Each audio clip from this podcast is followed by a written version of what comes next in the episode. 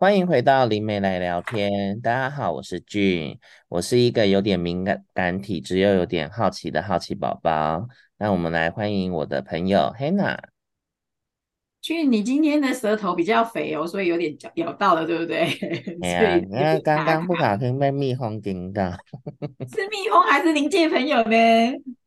哦，太 拱了。好，Hello，大家好，我是 Hannah，我是爱观察人，然后爱呃分享的那个 Hannah。然后呢，呃，我们今天呢也一样很欢迎我们另外一个呃来聊天的好朋友黄华。大家好，我是黄华。呃，我从小就有很多灵界无形的朋友跟我聊天，不过我的工作是服务有形体的人哦。哇，太棒了！今天黄华华的那个介绍有没有一点点改变自己的风格呢？我相信他会跟我们一样越来越幽默，因为灵界的朋友也都很幽默哦。好，那俊，我们今天要跟大家聊些什么？还是我们又要来八卦些什么？我们今天啊、哦，我们今天想要跟大家聊一下，就是我去日本，呃，两个比较有特别收获的两座神社的一些故事。我觉得里面的故事会跟、哦、对，因为最近日本不是动漫类很流行异世界嘛，我觉得这两个故事跟日本好像。呃，一直都很流行，诶，不是只有现在才流行。我觉得，因为我们三个人大概就可能是有一点跨世代嘛，我就觉得从远古时期，就日本一直在台湾都非常的受欢迎，所以我觉得我们今天讲的这些东西，可能真的有很多话题，然后可能呃，朋友的话也可能可以透过我们今天要聊的这个部分去了解一下台湾跟呃日本的文化的不同，哦，甚至于宗教的差异，我觉得。我今天真的非常期待今天聊天出来的会有什么，然后我可以有更多什么样的收获跟吸收。所以是不是要从我们俊先来分享一下自己在日本的奇遇记呢？对啊，我就想说，先以日本那两座比较，我自己觉得收获蛮多两座神社啦。因为毕竟日本，呃，很多人想到日本会想到关于神社嘛，神道教的一些内容。那呃，我第一个分享的是，呃，这两座神社都在奈良。然后第一个分享的那个神社是石上神宫。呃，那个地方我记得我稍微看了一下资料，它好像是日本就是算是很早期的一个神社。那那时候去的时候，就是呃，因为那阵子那阵子我朋友就是想说带我去神社绕一绕，所以他就稍微搜寻了一下，就是附近哪些神社可以去。然后那时候去石上神宫的时候，我觉得还蛮特别是，它的入口处很不明显。就是那时候，就是一条快速道，哎，也不算快速道路，就是算是主主要的县道吧。因为那里也不算是市，已经比较乡下了，奈良那一区。但我去奈良那一区的时候，我就觉得蛮特别，是他们其实很多古墓群就在生活的周围，比如说我家在这里，然后有个菜园，菜园的后面就是。就是县级保护或者是政府有保护的古墓，因为都会有那些告示牌或干嘛，就是那些墓群都其实跟 OK，所以你讲的古墓是坟墓的墓，而不是神墓的墓，对不对？哦，对，古墓就是对对对，奈良。所以我们可能要稍微区分一下，不然听众会听不懂。哦，对对对，对。然后我好，我比较好奇的是，时尚神宫他拜的是什么神呢？或者是？哎，你说是很早期的神功，那它是多久了？几百年呢？还是一两百年？对，呃、可能要查一下。知道这件事吗？还是可能要再查一下？所以它石石上是因为它跟石头有关吗？因为其实我去的时候一进去，因为它的入口很隐秘嘛，有我我个人觉得蛮隐秘的。然后一进去的时候，我就觉得它好像在某个大石头的上面，就是一个有点像小小山丘。但是那个也不会很高，哦、就是就是一进去的感觉就蛮特别的哦。所以就是因为那个神庙在一颗石头的上面，是这个意思吗？所以它才称呼为石上神宫，是这样吗？嗯，或者说它所在的那个山体比较有石头的感觉，像。但我不敢保证哦，因为我觉得还是要翻阅。翻阅他们的，没有，你就说你的观察就好了。没有，就你的观察嘛，因为我们是没有办法讲出别人正确的文化历史。但就是说，哎、欸，看到就是说有那个庙是在一颗石头上面嘛？对对，所以我们有点像在一个石丘、啊。对我，我就会感觉到说，哦，所以它是因为在石头上面，所以当地人就叫它石上神宫这样的石头上面的神宫。对，它就是字汉字就是石头的上面的那个石上。然后那时候一进去的时候，就是我觉得那个还蛮特别是，他们养了很多黑羽鸡。公鸡，然后那边的养来吃吗？还是是那边的神物？他们是神的养来吃还是神物？哦，不能吃，他们没有在吃它，他们是神的使者。是、哦、呃，他也有告示牌啊、呃，真的是因为我日文太，就是我没有在精修日文这件事。反正我去的时候，它的主要的神体，我那时候去参拜的时候是一面镜子。但是我不确定它有没有，因为日本神社很特别，是有些神社是崇拜自然物，比如说它整个神神主体是山，一座山，然后也有可能是一棵木或一颗大石头。那我觉得我对啊，我真的没有去细看它所有的周边资料，但我那时候看到他的这一家神宫，他你就只看到。他放在那个神殿上面的是一一个镜子，就对，对，一面镜子，很大的镜子吗？没有到很大，其实就是就是大概我们一个头还是一个身体？诶，大概可能有肩膀宽吧。我现在有点印象模糊，因为里面我也没拍照，嗯、因为我会觉得有点不礼貌啦，所以我就没有拍店内，我只有、嗯、那时候只有拍殿外，就是那个。他们的那个神殿的外外围，对不对？对对对对，他们神社的那个殿宇的外面。那这样真的还蛮有意思的。我听你这样讲，就是说他在圣殿的上面摆一面镜子的话，我觉得他是不是在请我自我关照？这是我的感 受。哎，我觉得哎，好酷哦！这个神明叫说请自我关照。那 但是我的感觉是，它有点像是阴阳师的手笔，就是感觉上是因为黑羽鸡给我的感觉，而且你又特别强调是公鸡嘛，我们上次不是有说过公鸡它有镇煞辟邪的效果嘛？嗯，对啊，所以它如果是用神体是镜子，然后又放了很多的黑羽鸡在庙里这样跑的话，感觉上好像它是要用来治煞的某一个呃一个。特地特地设计在一个呃什么灵气的节点上，然后故意盖的一个庙，我的感觉是这样。有老师有讲到观察有吗？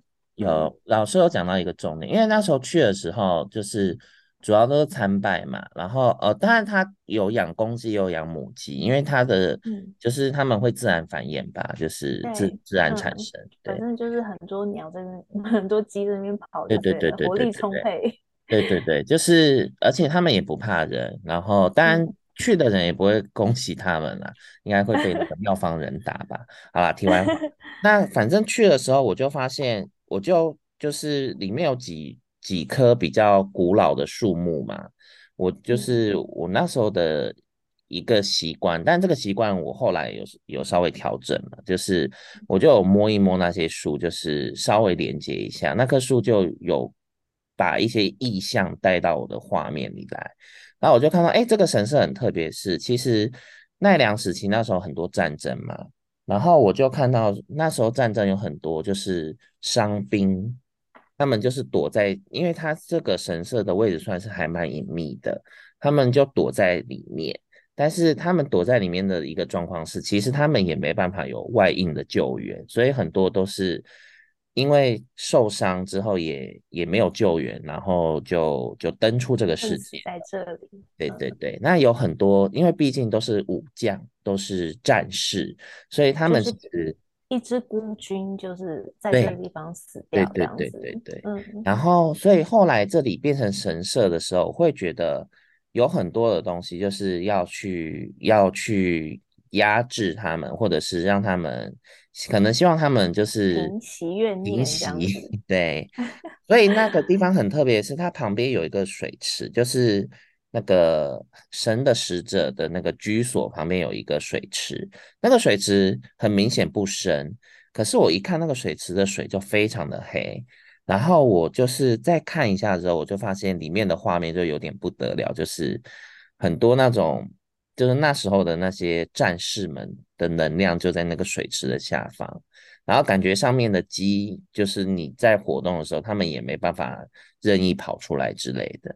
所以我那时候去的时候就觉得这个神社对我而言很特别，因为我看到的画面就是跟，因为它的资料上可能也看不到这些资料吧，可能也不会特别写，所以我就觉得这个神社就是。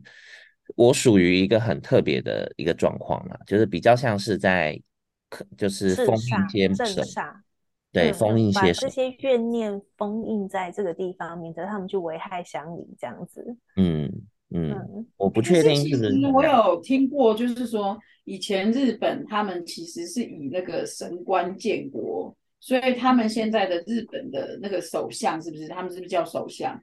还是日本的那个最高管理？我们讲总统好像是。呃，首相没错，对他们讲首相，其实他们是日本最高神官，所以他们是用神官，天皇是有神的血脉这样子。对，他是最高神官，然后用神官去管理寺庙。所以刚才黄华讲到阴阳师的时候，我其实是觉得，我觉得非常认同，因为我们呃规划城市跟道路的时候，可能就是随便盖了之后，然后有一条路，然后最后才把那个呃道路去。呃呃，就是人的住宅弄掉之后，然后开开设道路嘛。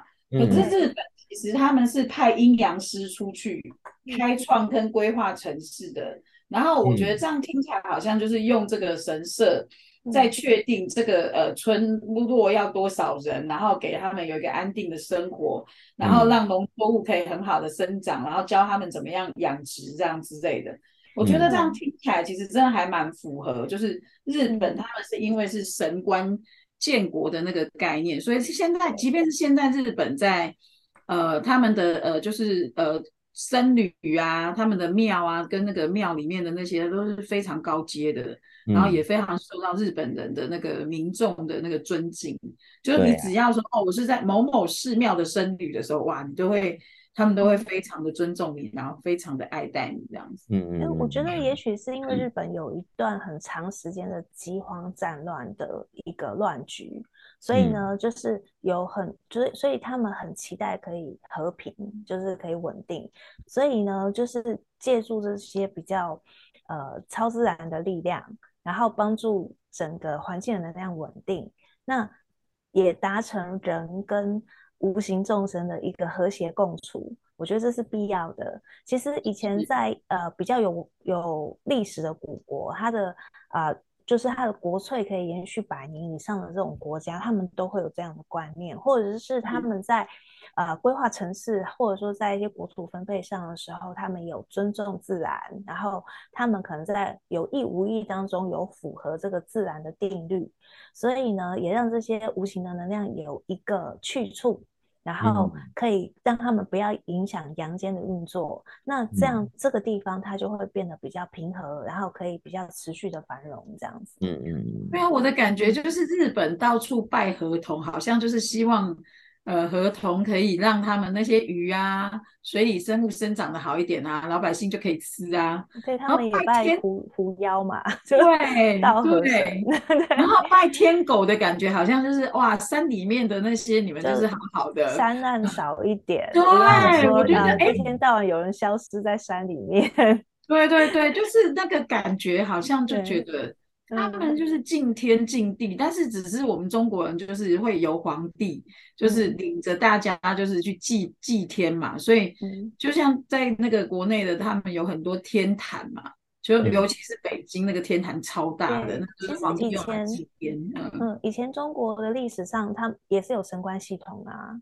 就是，嗯。最早的话是在商朝以前，嗯、应该说真正的神官体系的旺盛是在夏朝，然后所以夏朝几乎没有留文字还有记载，但是到了商朝的时候，神官系统不见了，就是这个是历史上可以看到，但随着商朝的灭亡，神官体系也不见了，所以后面呢，神官它就变成例例如像是青天监。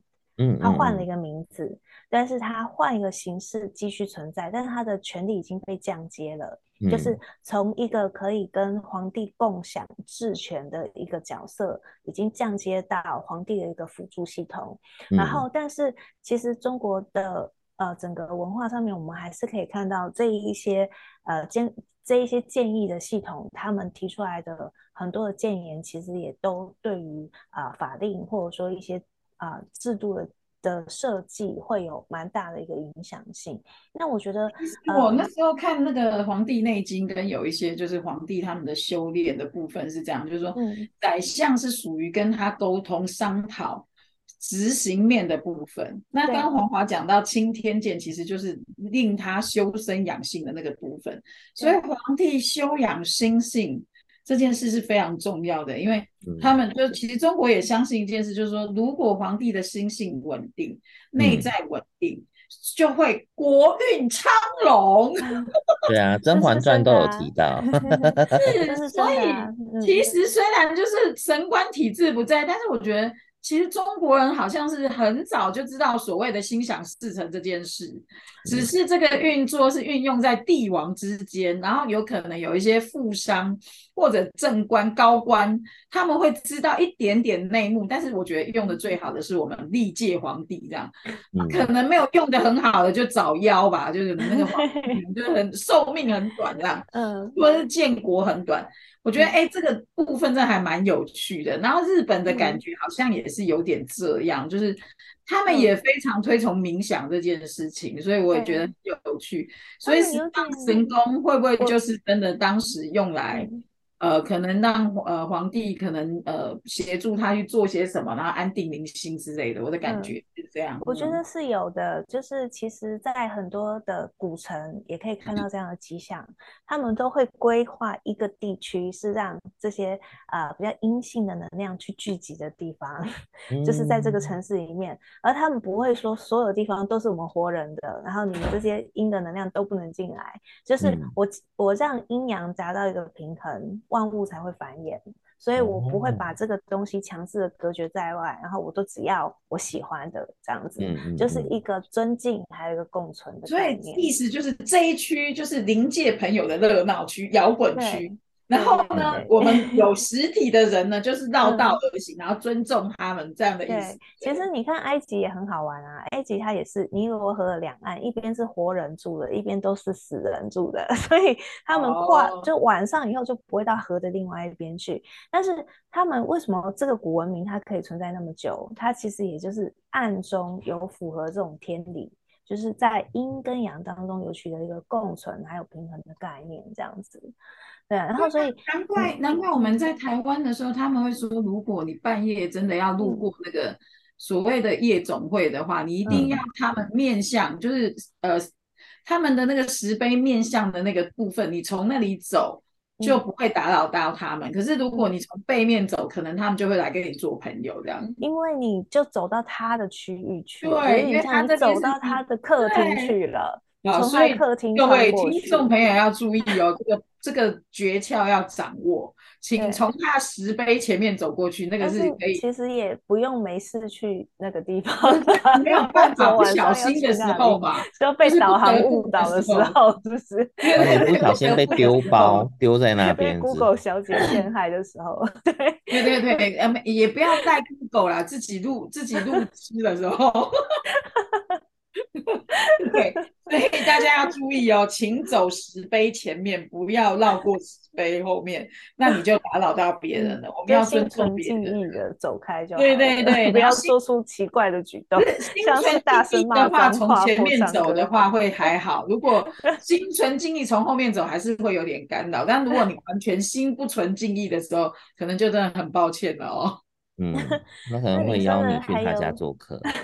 你说还有第二个你觉得比较有趣的日本的神庙的参拜经验是什么？嗯，那另外一个呃神社名字应该没记错吧？大神神社。嗯，就是很是不是说是大蛇神社还是大神神神神？他们应该不会取蛇这个字，对，不会用蛇这个名字，因为会觉得好像比较不礼貌。对，好啦，我我我没有想太多，我没有单纯。我没有不尊重你们的意思哦，我只是因为你对蛇没有歧视，对对，没有什么不能有。对，我对蛇，我对蛇啊，好，题外话不多说，嗯、就是呃那时候，因为其实那个神社也就是也在奈良那一区，然后那时候去的时候，就是很特别，是车子一经过啊，因为它有那个鸟居，他们不是有鸟居吗？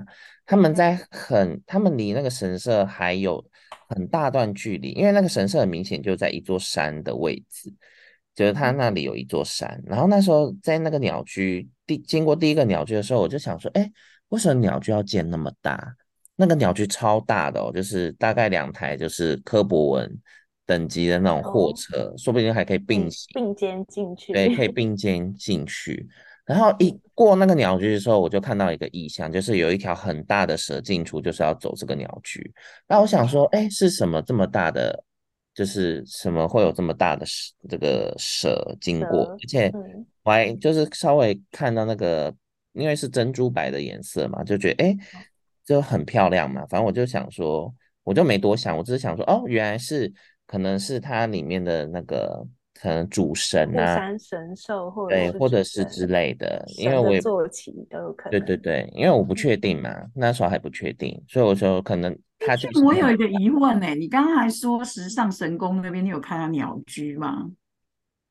进去有，它鸟居也是大的，哦、嘿。哦，好好好，我是确认没有像大神神宫让你印象那么深刻，因为你有看到那个很大的蛇经过。对对对对，因为其实一进去我就就是嗯，稍微会觉得里面比较严肃，但是也不会。我的感觉啊，我觉得日本的神社好像或者神宫都是以那个鸟居来决定他的身份地位。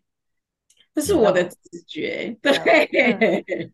那你先继续讲，好，你继续让他讲。我好奇，对，所以我好奇，嗯。哦，之后可以各自研究，各自研究。没事，没事，没事。可能老师有他知道的，他待会也可以分享。你先讲完吧。你进去之后，然后呢？然后后来到里面嘛，它里面就是反正就是会有停车场啊，跟。呃，就是跟台湾一样，庙宇周围必有店家，就是他们的店家也蛮多的嘛。有那个烤酱油抹皮吗？呃，有，反正就是很多酒啊什么的都有，就是摊子。对，你可以想象到的，或者一些欧米亚给小小礼物之类的。然后那时候要进到第二个鸟居的时候，我一走进去的时候，我整个觉得好，好像走到异世界，因为那时候我就觉得。我整个身体的好由毛细孔去感觉到整个空间跟能量就完全不一样了。然后我就一走进去，因为外面很热嘛，那时候是夏天去的。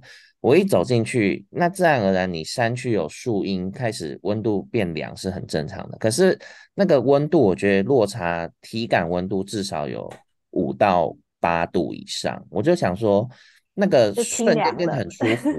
瞬间变得很、嗯、在山区吗？怎么会差那么多？我就是因为他就一进去那个鸟 居，我就觉得那个温差就差很多，但是不是那种不舒服的，是很舒服的，因为外面很热，清凉的，对不对？很清凉，阴阳界的概念吗？就是嗯，好像到了临界临界朋友的区域了，你进到人家摇滚区了，像像仙界的感觉。对啊，对对对。然后那时候走进摇滚区了，对，然后我那时候走进去的时候，我就想说，哦，他这个神社就是财力雄厚，就是他每个灯柱都有人捐献多少钱才可以刻自己的公司名或者是自己的名字在沿沿路的左右两边灯柱上。然后我就是慢慢比较走到里面之后，我就因为一开始我就觉得，哎，周围有一些小小嘈杂的声音，就感觉好像就是就是有另外一个空间很热闹那个声音。但是反正就慢慢越走越靠近之后，那些声音才比较明显。然后走过去，走到它大殿，跟要走到它里面，因为它除了第一个大殿，就是呃第一个大的那个。大殿大的殿宇之外，它里面还有还有各个不同各个不同的小殿宇，然后都有不同的名字，然后跟呃祭祀的，就是是可能是呃嗯可能是石头或者是树木的神体这样，神体都不一样，嗯、每个神体都不一样，嗯、然后我就觉得里面就真的很热闹，就是有各式各样的。然后那时候走进去，就是它有一块，它有一个泉水，就是相传你走过去喝了，身体会恢复健康啊什么的。我就是经过大殿，简单参拜完，然后我就往那个那个山区，那个他们好像有点叫药师泉还是什么药泉吧，它有一个他们的自己的名那个名字的那个涌泉，呃，泉水那边，我就往那边走过去，沿路哦，我就看到那些嘈杂声音的来源，我就看到很多很小只的小精灵，就是那种大概多大？就是大概手掌大小，对，哦、巴掌手掌心的大小，对，掌心或者是再大一点就是手掌，但一般都是掌心大小。他、嗯、们就是很热闹、很欢乐，就是那它是有翅膀的那一种吗？有翅膀的，那有些是光点，嗯、有的有翅膀，嘿，嗯，就很热闹。他们就是一直叽叽喳喳说，哎。等一下，那边的花要开啦，我们要过去弄啊，要干嘛的？然后又说，哎、啊，等一下这个人走过来，我们要帮他整理呀、啊。然后说你怎么都在那边不帮忙？然后说那边的香菇等下再弄，就是很吵。他们就是 各个。我觉得你还可以认真去听他们说话的内容。如果是我就飘过就，就哦好吵哦，赶快离开。因为他们觉得很可爱吧？嗯嗯嗯，而且是偏高频。就是那种高频啊，所以我就觉得哦，好吧，你们尖叫的声音讲话，就感觉像人类尖叫的声音在讲话，所以我是有觉得说，对，你说剧真的是很有爱心跟耐心。如 果是我觉得哦，好，我你们慢慢聊，对我有事先走，就是因为好奇嘛，我就想说，哎，他们在讲什么？然后就是沿路都叽叽喳叽叽喳喳，然后我就是走过去嘛，然后。我就发现它里面还有一个殿宇，然后它整个最大的主神是他们有一个，就是你必须要事前预约登记，你才可以走进去参拜的一个山。那他们是那座山，地方也有鸟居吗？嗯，可能在里面，因为我没有申请进去，因为那个要事前申请，而且光走。我其实有看过像你说的类似的这样的一个神社的结构。它可能在那个比较隐秘的地方，它、嗯、的鸟居的位置会比较奇特，然后会偏小。因为我觉得它里面还有鸟居。对，感觉就好像是它发鸡的那个位置、欸，哎、嗯，我的感觉是这样。没错，是这样。嗯嗯嗯，对对，所以就很有趣，嗯。对啊，然后那时候就是就看到了嘛，然后。因为我就看很多人就是从里面爬山下来，然后就是在整，就是在洗鞋子，就是因为里面好像比较泥泞，所以每个人的鞋子都是就是都有很泥巴要洗一下。对，嗯、然后前一天有下雨吗？可能哦，因为我去了四次，然后有一次是前一天是台风，台风后去的，台风后去的那一天。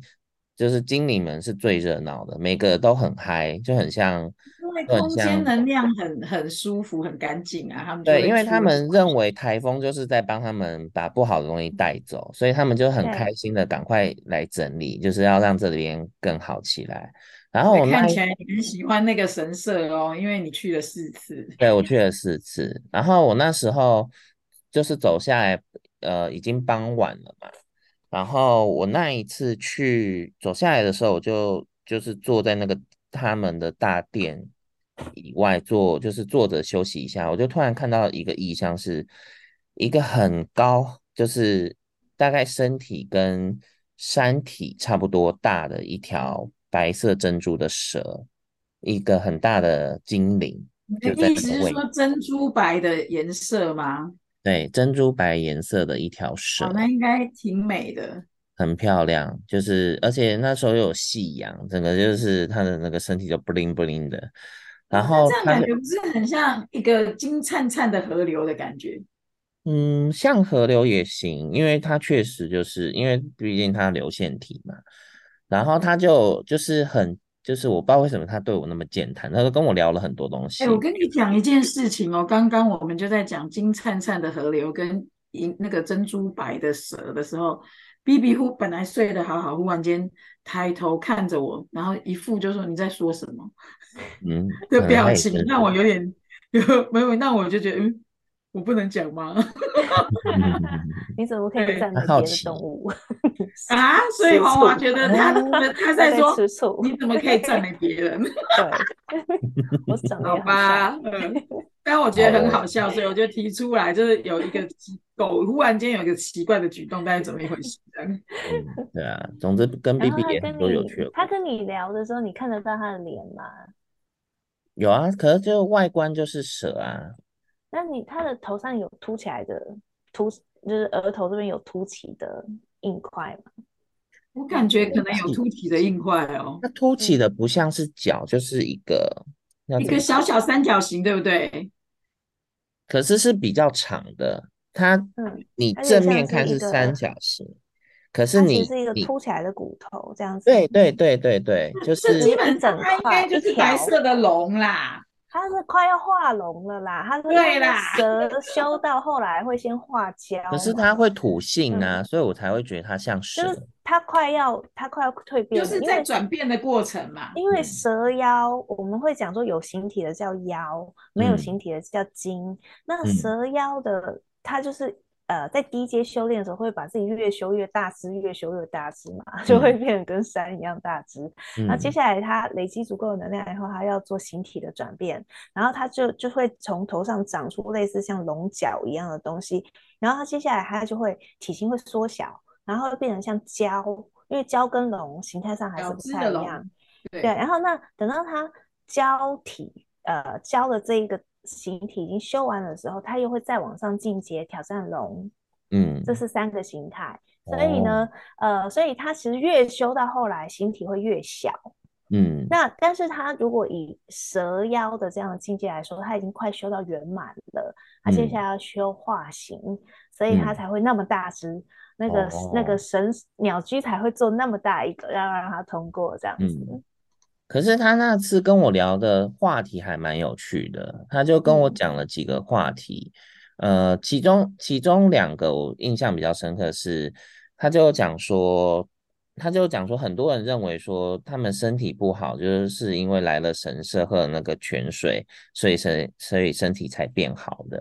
然后他就觉得他他他就觉得很有趣。他有趣的点是认为说，那些人怎么都不会认为说是你自己很努力走了这么长一段路做运动，所以你的身体才有了好的机会。那我只是这。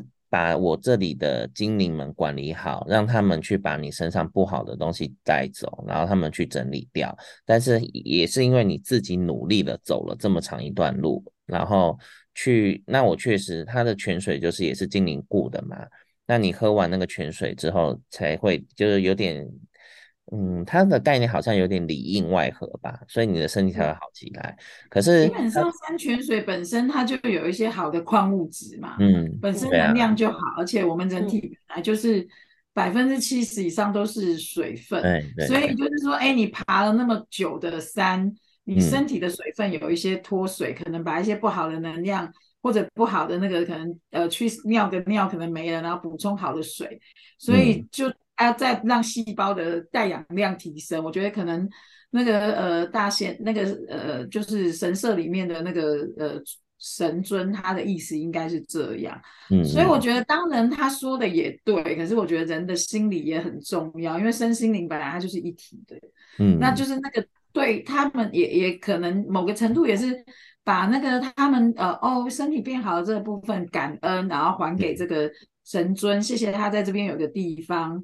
然后那个，我觉得这个机制它是存在的，因为本来神灵的出现就是让人有一个敬畏之心跟感恩之心的。我觉得这个部分我的感觉就是说，哎，它的设立的目的跟初衷是这样，我自己的觉得啦，对，所以我觉得他会觉得疑惑，有可能是他还没有修炼到龙。如果他修炼到龙，他就会知道，嗯，人人人们只是感恩他这样子。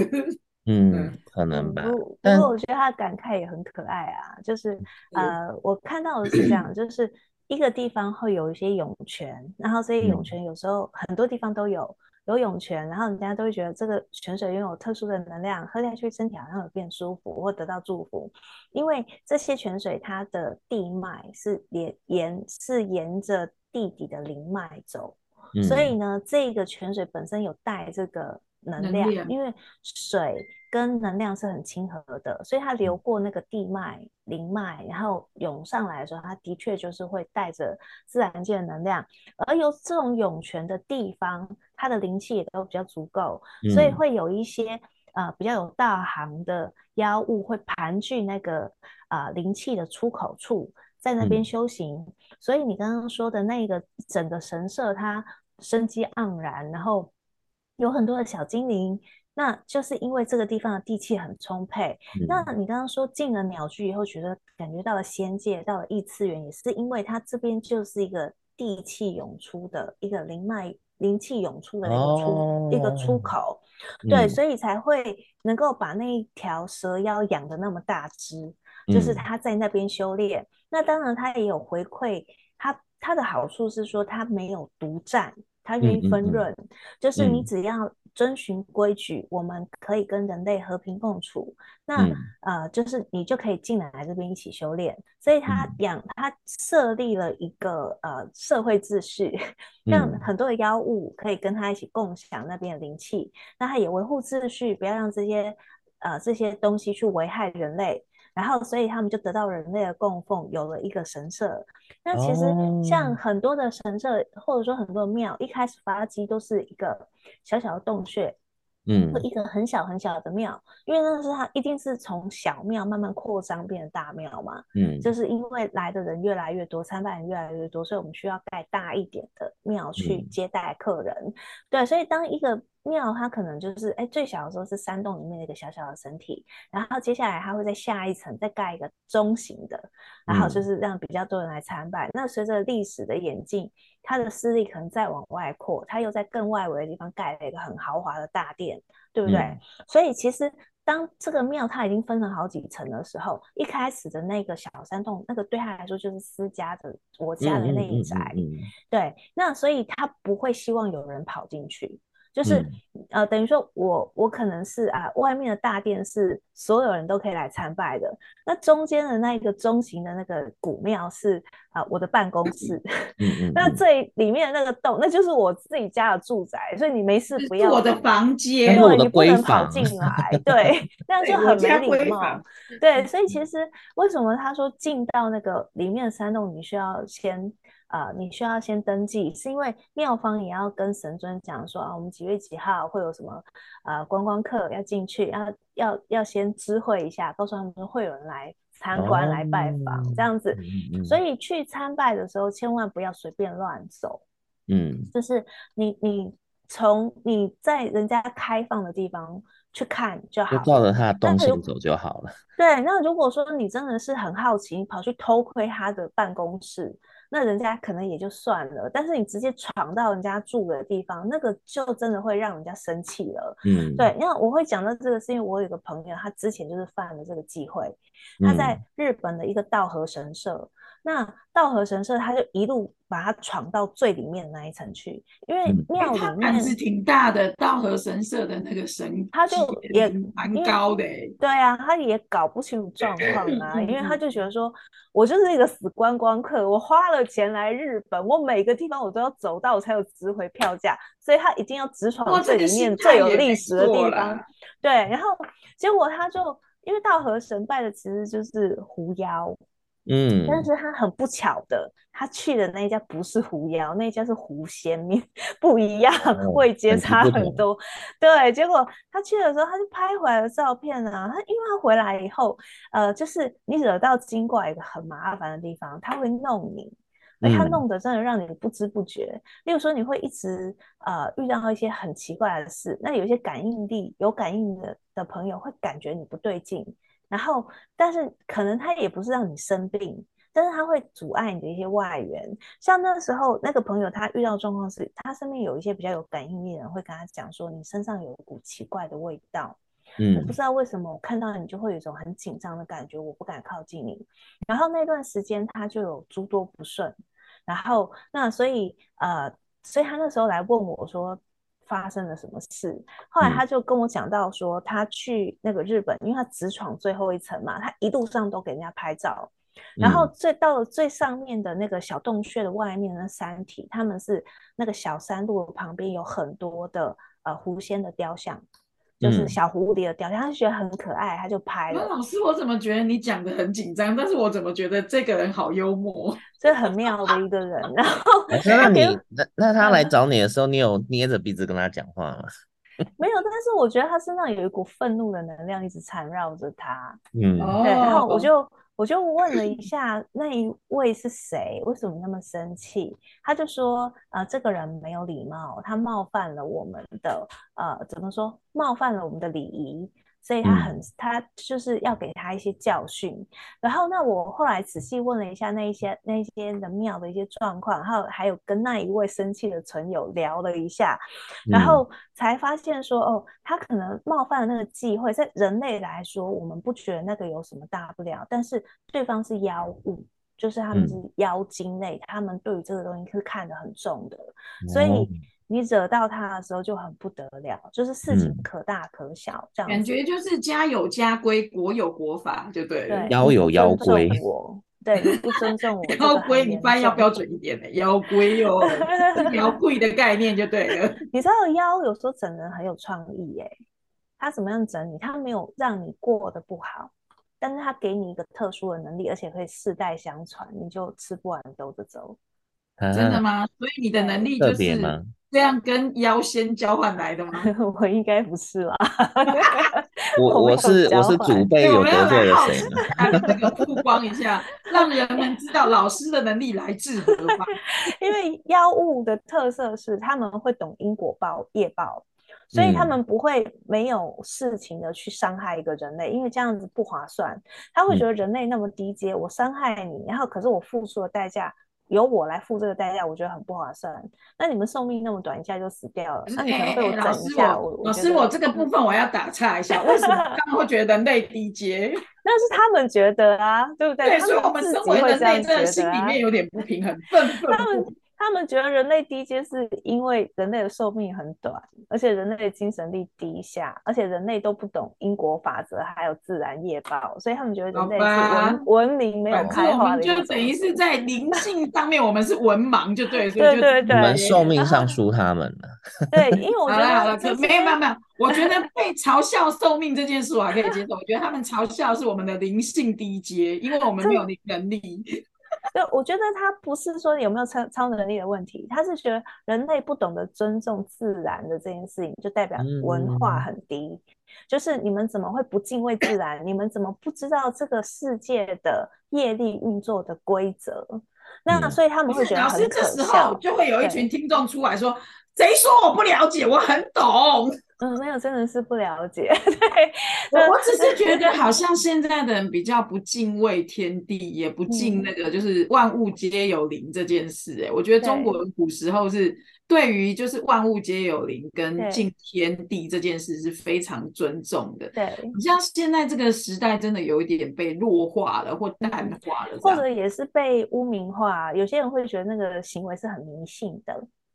对，那我觉得那不是迷信，那是一种尊重。我觉得好像是尊崇的东西不一样了，然后可能家长也没有教了嘛，因为以前就是家人会讲嘛。我觉得，哎，好像我的那种阿公阿嬷比较反而更老一辈的那些，他们会教我们，就是说啊，你要尊重那个呃神灵啊，然后尊重那个呃别人啊。现在好像这个部分好像都没讲到嘞。对啊，对，因为我们离自然越来越远，其实这也是一个隐患，所以其实透过这个节目也是要提醒大家一些业力运作的一些规则，就是，例如说今天他开这个庙，这些呃，不管他他的本身是神的分身，还是他是妖，反正他开了一间庙，然后他这边接受很多人，对他成他接受很多人香火，然后呢，接受你供奉的金钱，其实他都要背负业力，嗯、所以呢，这些。呃，就是出来开庙这些这一些灵体，他们都是愿意跟人类有一个，嗯，怎么说，有一个交换，一个能量，共好就对了，对，一个能量或业力的交换，就是说你可能贡献我一些东西，比如说你贡献我你的精神力、你的信仰，或者说你贡献我金钱，让我把庙盖大一点，然后我可以。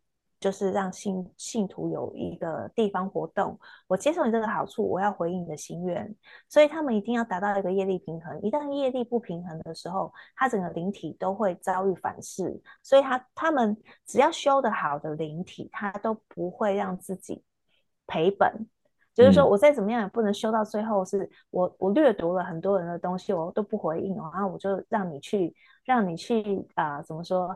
呃，把东西丢给你，让你去自己去偿付，然后我就撇清没事。当然，也许有些人会这样玩，可是你玩到后来，自己的命都是玩掉。所以，当他们修行有一定的程度的时候，嗯、他们都会对这个东西很小心。就是我宁可不拿你的东西，我也不要占你的便宜，因为我可能要付出很大的代价。所以会去开庙，而且这个庙可以开的久的。这些存有大部分都是呃很很尊重这个业力运作的规则的，但是我觉得人类现在是不太懂什么叫业力运作，就是它其实就是一个交换，就是那个交换。好哦，嗯，雅安，那如果这样，我刚好就可以分享一下我最近生活里面跟朋友发生的事情。好，其实其实发生那件事，我会有点难过，因为那是我的，就是我觉得我蛮要好跟在意的一个姐妹啦，我觉得。虽然说可能是朋友，但是其实就像自己的妹妹一样，就是那因为我觉得我们在生活里面或在人生里面，有时候常常会遇到一些不如意呀、啊，或者是有时候自己看不到的一些盲点嘛。那所以我觉得我很幸运的是，我身边都会有很多就是呃算蛮好的老师，然后运用一些比较我觉得比较呃中立，或者是他们呃在对呃人的那个方式就是。比较好的工，就是我觉得蛮好的一个工具。那 我就会说，哎，那你如果是这样的话，那可能因为我们住的距离比较远，我就说，那你要不要去请请教一下那个老师？那这个老师也非常好，他就是做那种公益的讲座，然后他的目的跟出发点其实呃也是想要说可以呃透过他自己的能力或他可以的时候去帮助别人这样。那当然，他就说公益嘛，啊，那当然也注解说，哦，他是免费的，所以你只要去支付自己的呃到的那个场地费的一些饮料的费用就可以了。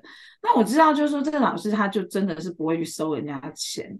可是我觉得有一件事情，我就是就刚刚你讲的所谓的那个业力法则跟交换的这个部分，我其实是很疑惑，因为我自己是一个，就是说我觉得不管别人帮助我或不别人给予我什么时候，我觉得。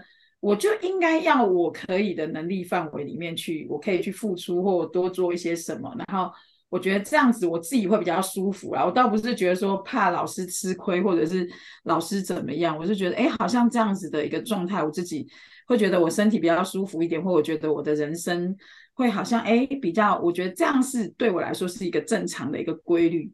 那。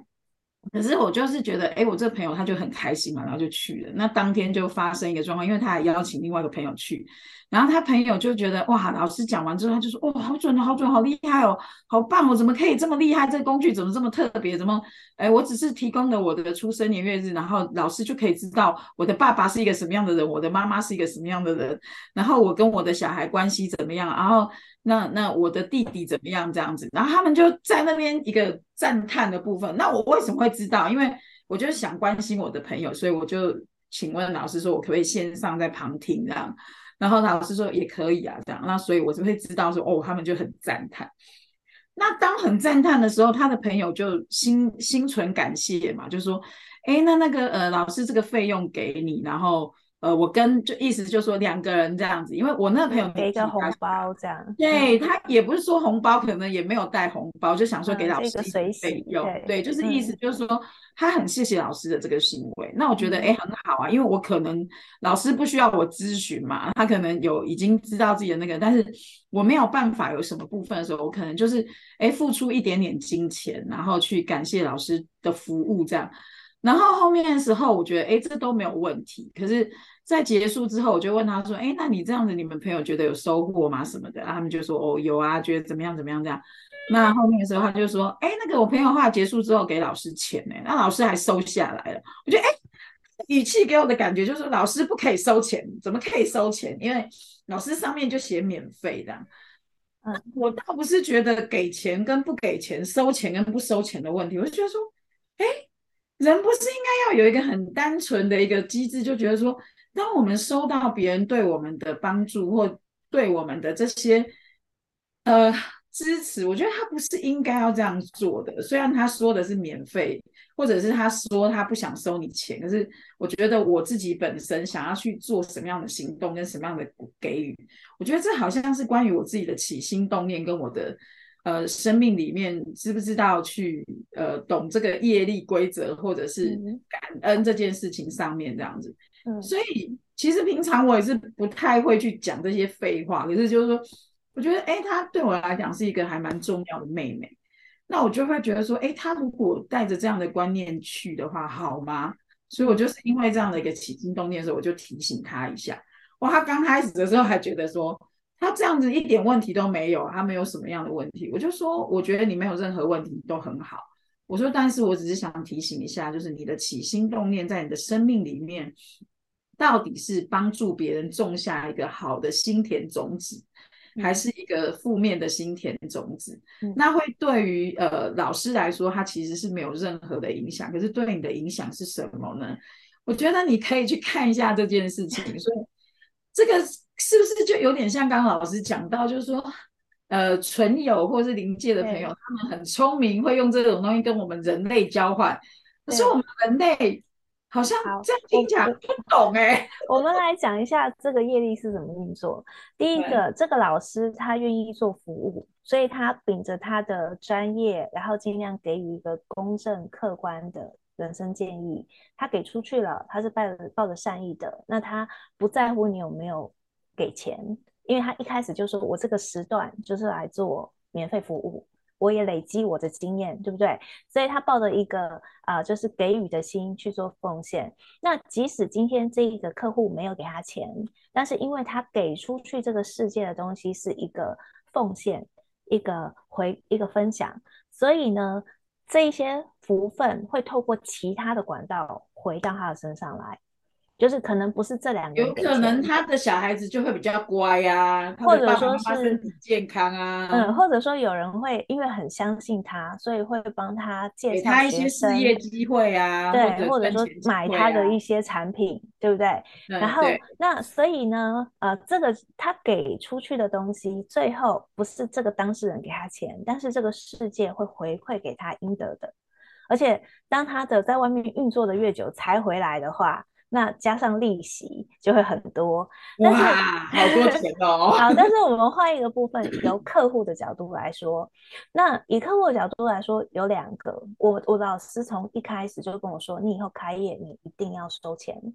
他跟我讲说，你一定要收。如果你今天要做免费的，你就要。规定说，我就是这个时段免费，哪一个服务免费，你要讲得很清楚。但是你不能让人随便滥用你的专业。所以我这个人有个原则，就是我可以用其他比较简单的工具，提供给我的朋友或是刚认识的人一些建议。但是只要讲到八字，我一定收钱，因为当初我的老师是这样要求我的。那他是跟我说，因为当他愿意付钱去购买一个建议的时候，他才会把这个建议听到他的心里去。如果他都不认真去对待这一个这你给他的这专业的东西的时候，他就是听完这一家，他只选他开心的听，然后你的建议他都不会听进去，他就会再找另外一家去听他想听的话，所以到最后你是让他浪费了你的建议。所以你要谨慎的对待你所拥有的工具，让他愿意付钱。对，所以呢，呃，这个也是我后来养成一个习惯。如果我让别的朋友帮我看命盘的时候，我都会回个心意，因为我给他这个红包，目的不是说，呃，我要给他，我要让他有收入，目的是说，我要提醒自己，我要认真对待他给我的建议。因为这样子，他给我的这些东西才会变成祝福，会落实在我身上。我觉得那个我的感觉就觉得说，我们要尊重别人的专业，因为别人其实在学习还有这些过程，其实是花费了很多心力。我们撇开他花的钱不讲，对，就是他去钻研，然后他怎么去把这些东西变成是一个可以去服务别人的工具的时候，我觉得那个是花很多心力的，不是。一般人可以去理解的，所以我觉得尊重专业这件事真的很重要。嗯。然后还有第二点是，呃，当他会怎么样看待别人对他的奉献的时候，他也在对这个世界释放一个讯号。是啊。别人别人会怎么样看待他的奉献？就是如果他觉得他想用别人的奉献，人家自己愿意给我的，我就可以不用付任何代价，我心安理得的享受。所以他身边的亲人也会觉得，我享受你的服务是本来你就该做的，我也不用感激你。就是这个就是他的业力的。像你讲的，其实我那时候邀请他去看这件事，嗯、或请他去咨询这个老师的时候，也是因为他生命其实是有类似的状态，就是他付出很多，可是别人都好像觉得你是理所当然的。对，对，所以我就觉得说，哎，是不是他可以去看见一些什么？那果然上天对他很好，就让我。呃，意识到他这个部分，然后我就提醒他。那后面讲到后面的时候，后来他刚开始的时候，他就觉得我这样有什么问题吗？我这没有错啊。那当然，人们他在做某一些事情或说某一些话的时候，一定是他认为自己没有问题嘛，所以他才会去说。那我的感觉是，我当然觉得你没有问题，我也觉得你这样做是很好的。可是我在意的是你后续。你会受到的伤害，跟你要去付出去的代价是什么？可是我觉得好像大部分人的人是看不到这件事的。对，这个就是妖妖精为什么觉得人类很低阶？因为他们觉得人类不懂业力运作，因为人类不知道自己给出去，或者他对待别人的方式，最后就会用不同的形态回到自己的生命来。是啊，所以，所以他就变得 人生非常痛苦。对啊。所以其实，呃，这个时候我就敬畏那些妖妖界的朋友们，跟 世界的朋友们，我们真的在这这方面比较不懂。但是，其实我真的有时候看到的时候，我会觉得有点心疼，因为我觉得人其实如果可以在这方面更加的那个的话，我觉得。每个人都可以过得很开心、很快乐啊，即便我们没有拥有很多钱，但是我觉得拥有除了钱以外，还有生命，还有更值得我们去追求跟拥有的东西。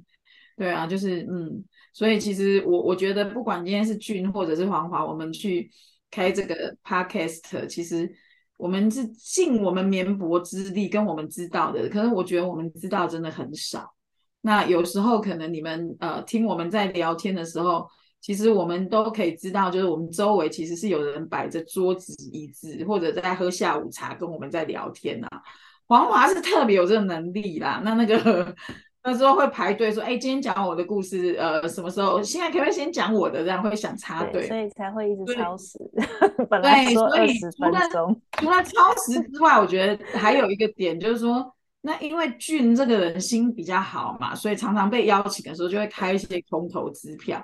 所以各位听众朋友，就是不要觉得我们怎么啊，不是要讲什么都还没讲，我们真的会陆续还债的，然后嗯我们也会慢慢那个。嗯、那因为俊也会有听到一些比较特别的那个状态、哦。对啊，我现在也把我的空头支票给整理起来了。对对，我觉得我们会慢慢还债这样，所以所以我觉得哎，其实哎有这样的机会，大家朋友聊一聊，我觉得除了跟身边的朋友学习之外，然后还有跟一些。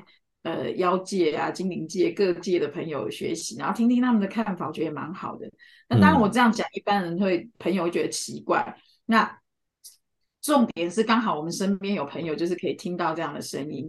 那我觉得真的是生命是互相学习的，永远学不完这样子。所以结果后来，就对那个那个姐妹就是有点舍不得跟心疼，因为她真的很努力。嗯、那我觉得，呃，我就。我觉得除了我，当然每个人生命都会遇到这样的一个朋友，这样，那我觉得就好吧，我们就心存善念，然后能尽量去跟朋友分享我们的看见。嗯、那有时候其实要去跟他们说我们呃所看见的那个部分的时候，我们真的要很用力。有时候人的眼睛被蒙蔽或心被蒙蔽的时候，我们那个力气真的要推得很用力。那不但呃别人不能理解我们的善意，还会觉得说。我们是在曲解他，或者我们在物化他这样。哦，我真的觉得，对。哎，好了，卫生纸，卫生纸，这样小小的感慨。上卫生纸。有时候看到这些事情啊，就是多一点包容吧，因为他也许只是没有机会接受到这方面的资讯，所以他没有机会往内照见。不过，就是可怜的是他啦，因为他不断的在创造那个因，然后不断划线在他的生命中去品尝那个果。这样子，嗯，哇，其实有点咸香咸香的也不错啦，也对啦，也好吃啦，对，咸香咸香，对呀，哎，俊，所以讲到你大大神神圣讲完了，我们好像有点岔题了，你讲完了吗？还没，快讲完，不然的话讲完还不完。嗯，对，因为那个，因为他刚刚有在旁边说，嗯，你还有要讲吗？我好像不止讲，有啊，有啊，我们就赶快讲完，赶快讲完。没有啦，他第二个讲的比较感慨是，他觉得就是呃，现在那时候的那时候，因为我去了也是几年前了嘛，他觉得那时候的那个就是人们对于信仰这件事情已经越来越弱化了，弱化到他已经觉得有点难以维持那么大的一个神社的神各个神体，我说的神神的神体。神体、哦、意思是不是就是说那边因为人的信仰没有办法一直去供奉的时候，所以可能有一些呃灵体或神体没有办法再有能量的一个交替，或者是他当地的那个地气的能量有一些变动，所以可能没有办法很好的去提供他们的滋养，是这个意思吗？对，他有意，他就是他有在感慨这件事情。就是因为变成，因为后来那里比较变得有点像是观光型的神社嘛，可是其实有很大的一部分还是需要在地人的，就是就是信仰力的那种概念，所以他其实有点在感慨这件事情，对啊，然后他就稍微跟我聊聊，他的影响是什么？我比较好奇。就是人们的信仰力减弱之后，对他的影响是什么？好，我觉得主要原因是因为现代人去拜拜都有很多欲念的投射，嗯，就是他们都是去把自己的欲望强加在神明身上，然后就对啊，好像不是在感恩的哦。对，就比如说我之前的土地公圆满我的愿望，对，所以呢，到最后那些。他当他接受这些信仰的时候，他也会有个很沉重的负担，嗯，他也要努力去净化这一些啊呃、负面的能量场，嗯，所以到最后他可能就没有办法维持整个土地的秩序。那所以最常见的是，当他没有办法支撑的时候，可能这个地方会出现另外一个信仰，嗯。嗯，然后就会跟他去呃一起去分担，然后去等于说他的版图缩小，要分一块。出去给其他的神奇，然后那其他的信仰会崛起，哦、然后那将来的话，它所带、它所象征的这一些文化或者是一些观念，有可能被新来的这个神奇所取代。那这个地方的土地神就换人做了。好，所以老师你现在讲，就是台湾现在有很多新神尊的出现，就是这个原因吗？呃，其实神明也会交替的啊。对啊，就是说，因为现在台湾有很多神明的那个称称号，真的还蛮炫的啊。对，那个都很厉害，很会包装。对，我们就不都越来越长了。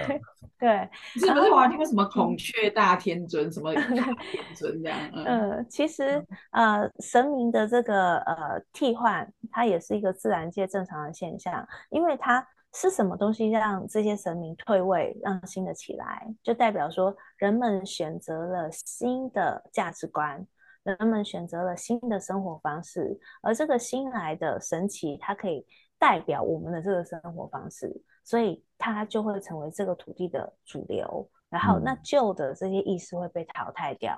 它其实也是一个能量的一个转换的过程所产生的征兆，这样子。嗯，哎，老师，我发现，因为其实那时候他在提这件事情的时候，因为我之前在日本也有经过一些大大小小神社嘛，那有些神社就会投影一些他们过去喜欢的那个场景给我看，我就会看到，呃，有些小神社，因为就是比较农村型的，他们那个神社。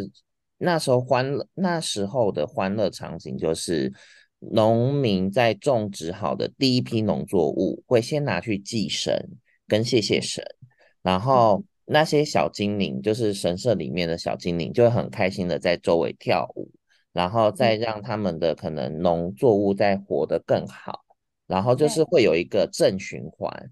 可是后来就是因为人口外移嘛，等等诸多原因，所以其实祭祀的人也越来越少，或者是就是年轻人都不在，只剩长辈。那长辈耕作能力也减少。对，还有一个问题是人类逐渐跟大地脱钩，所以人类去拜拜已经是我希望我做生意赚大钱，而不是你让我农作物丰收。哎，你这样讲的话，我真的觉得。现在我们还有很多种蔬菜，水跟蔬菜完全真的跟大地脱钩了，连种菜都不需要土了。Oh my god！土地公都快失业了，是不是？那个那个土壤、那个土地都会觉得哀伤，我的营养要给谁？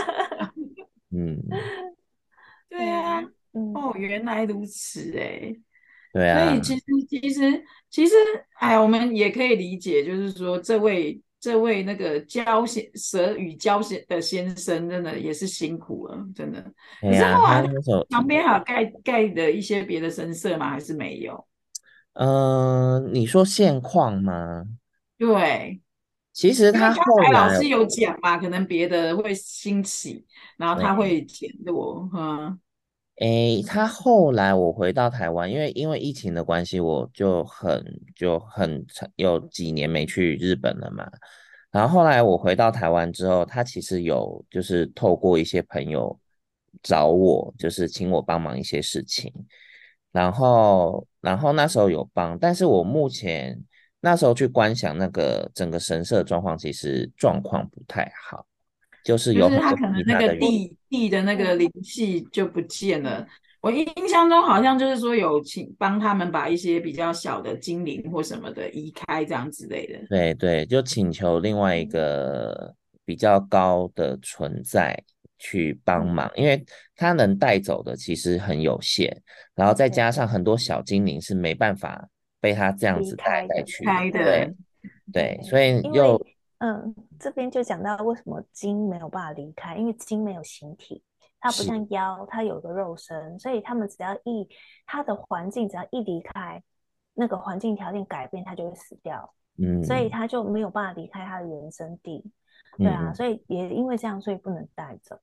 对，所以后来就用另外一种方式把它，就是先保护，放在秘密空间。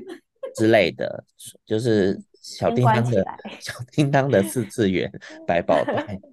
先让他先让他们睡着，先住在百宝袋嘞，我真的，因为很很难去讲那个东西啊，嘿呀、啊，我只能用一个已有的东西现况。所以他们是找到可以移植的地方了，才把它带过去。那有些就移植不了，就留在原地，这样是不是？嗯，大概目前的状况就是，像他们先存那些不能带走的，先存放在一个异次空间里面，先暂存。嗯嗯，就是这个概念，对啊，对对啊。然后还有一次是去参加他们的那个，他们有一个卯之祭，卯卯是跟兔子有关吧？子丑寅卯。对。然后蛮特别是他们，对啊，日本有有一个活动，就是你讲卯之祭，就是所有的人会去参加庙会，然后戴一个兔子的那个面具啊。可是我那次去，他们不是戴面具，他们是一个。很神圣的一个，可是他应该不是戴在脸上，那个是庙会的时候老百姓。那你参加的是神官的那个庆典，那个不一样，祭典那个不一样。嗯、那个比较像是，如果这个祭典之后，他们如果有摆摊，有没有那个庙会？嗯、然后可能那些人他们就会，他们也不见得戴在脸上，可能就戴在头上这边，然后是会有一个兔子的小面具这样。有，我有看过，动画里有看过，对啊。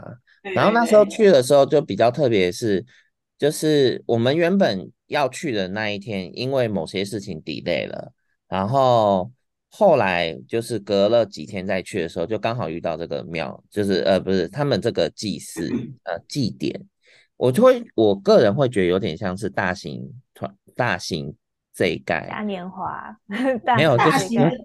哦，就是每一个参与的人身上的那个浊气都会被洗掉，这样子是不是？对，他就是、嗯、就是有用他的方式，然后我那时候去观想到的时候就觉得，哎、嗯，还蛮有趣的，就是很符合、嗯、很符合他们的形象。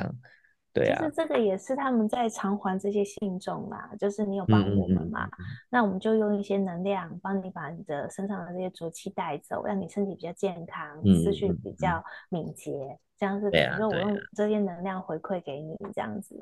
嗯，对对啊，总之就是主要关于跟大神神社，就是跟他们的一些有交流的故事，但我我关于我个人的大概是这样子。但但其实我觉得你也不用哀伤，就代表说他去看顾这一块土地的责任已经到尾声了。嗯嗯嗯，嗯对，那他其实也不再需要靠信仰之力修炼了，因为他都已经要化焦。有啊，他现在在另外一个空间呢。对，所以他其实就也等于说他卸下了就是守护这群信众的后代的责任，他可以退休了啦，嗯、他可以去啊、嗯呃，就是去换一个方式修行了，这样子。所以可能有点像升官。我觉得其实这个故事让我有一个地方，我感觉很美好，嗯、就是说，哎，他守护这个地方，可是他还是。非常的为那些他的那些时候他在看护的，除了人类之外，还有就是精灵，他还会担心跟去保护他们的后续，然后帮他们创造他们的后路。嗯，我觉得啊，真的是比人类懂得这些。对你，所以他们才说人类低等，这样子没有没有诬赖人类哦。对对对对对，也下次不要这样讲我们嘛，我们只是比较没有悟性这样。大家听说都不想听了，不要给我们标签化。那我们有创造力啊，没有悟性这样。不然怎么帮你带你喜欢的贡品呢？对啊，我们下次找那个。是，就是都会骂人类很很脏的那一个人来跟我们一起讲节目。谁呀？不是有有一个人不是听到人类他都要崩溃的。我们有一个好朋友，只要讲到人，我们跟他约有啊有啊，因为其实 其实那个那时候我在台湾，然后发生的那件就是神社很大的事情的的翻译人就是他。他那一天也是有点翻译到有点那个热当，就是 太多讯息。他说不是热当，他还这样子哦，到底好了没啊？这些人他说好热哦，冷气冷气可以再降五度吗？我说已经快十八度了，小姐。对啊，他整个就是过热。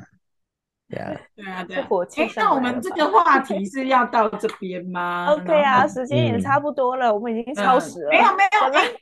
俊是不是要分享一下那个 BB 事件这样？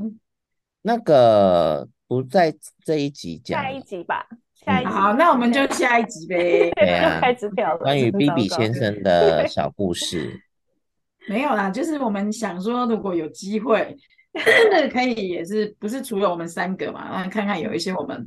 对于其他方面，就不一定是临界临可以跟临界朋友互动的，可能有一些比较好的工具，我们也想分享给我们的听众，这样子。对呀、啊，对呀、啊，对，所以我们其实 BB 他只是一个带路者，跟 BB 没有关系。好，那我们下次再聊他们的故事。好啊，好啊，那俊你就做一个结尾吧。那下次我们是要聊你的鬼故事呢？我觉得有一些众多鬼故事跟众多宿舍的故事，没关系，因为等我们讨论出来再决定下一集的主题吧。对啊，okay, 总之下一集下一集的内容就就大家准时收听，大家期待一下喽。对啊，然后目前可能大家可以。提出自己的想法或想听什么啦，但是我们可能会延后还款这样。对，不过我已经把支票先整理出来了。